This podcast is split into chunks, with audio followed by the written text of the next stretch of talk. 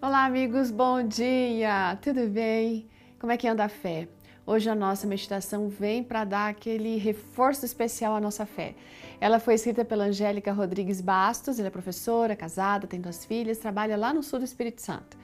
E ela vem contando que tem o hábito, gente, de orar e pedir a Deus que sempre realize os sonhos dela.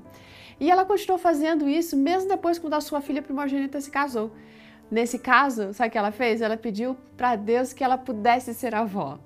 Aí a tão esperada gravidez chegou, só que não foi uma gravidez tranquila, não, gente. Foi bem conturbada, constantes ameaças de aborto a filha dela estava ali vivendo.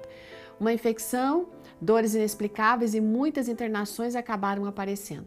Até que na 33 semana, e, nasceu um, um bebezinho lindo, mas a as coisas não estavam muito bem. Aquele bebê não poderia ir para casa com os pais. Ele ficou na UTI neonatal e era muito doloroso ver aquilo. E era doloroso para ele também, porque uma coisa tão pequenininha, tão indefesa, só com 2 quilos 250, ali à mercê daqueles procedimentos todos que eram invasivos e dolorosos. Centenas de orações ela disse que subiram ao céu, pedindo a Deus, clamando por aquele pequeno. Cada membro da família, os amigos, todos oravam incessantemente. Num sábado à tarde, eh, já tinham se passado até 10 dias, né?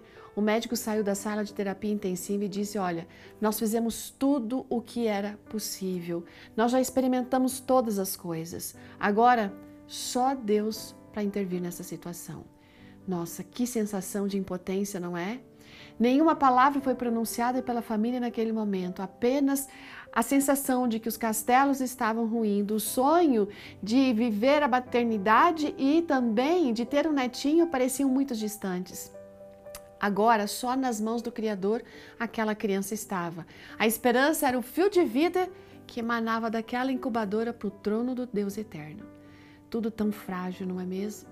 Naquele momento, nas mãos de Deus, as coisas se tornam possíveis e Deus agiu. No momento certo, e na maior dor, na maior dependência foi que ele agiu. E parece que é mais ou menos assim que as coisas acontecem para todos nós, não é mesmo?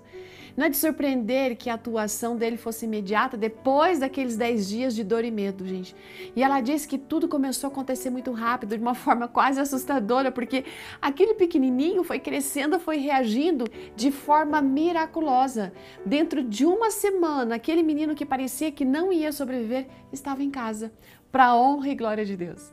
A gente não tem como entender as possibilidades do Senhor, mas a nossa dependência dele nos vai fazer compreender que é Ele quem sustenta uma pessoa no seu leito de enfermidade, né? e somente Ele é capaz de restaurar com plenitude cada situação. Nós não temos que temer quanto ao futuro, nós podemos confiar plenamente em nosso Senhor caminhemos seguros de que o Senhor vai agir no momento certo.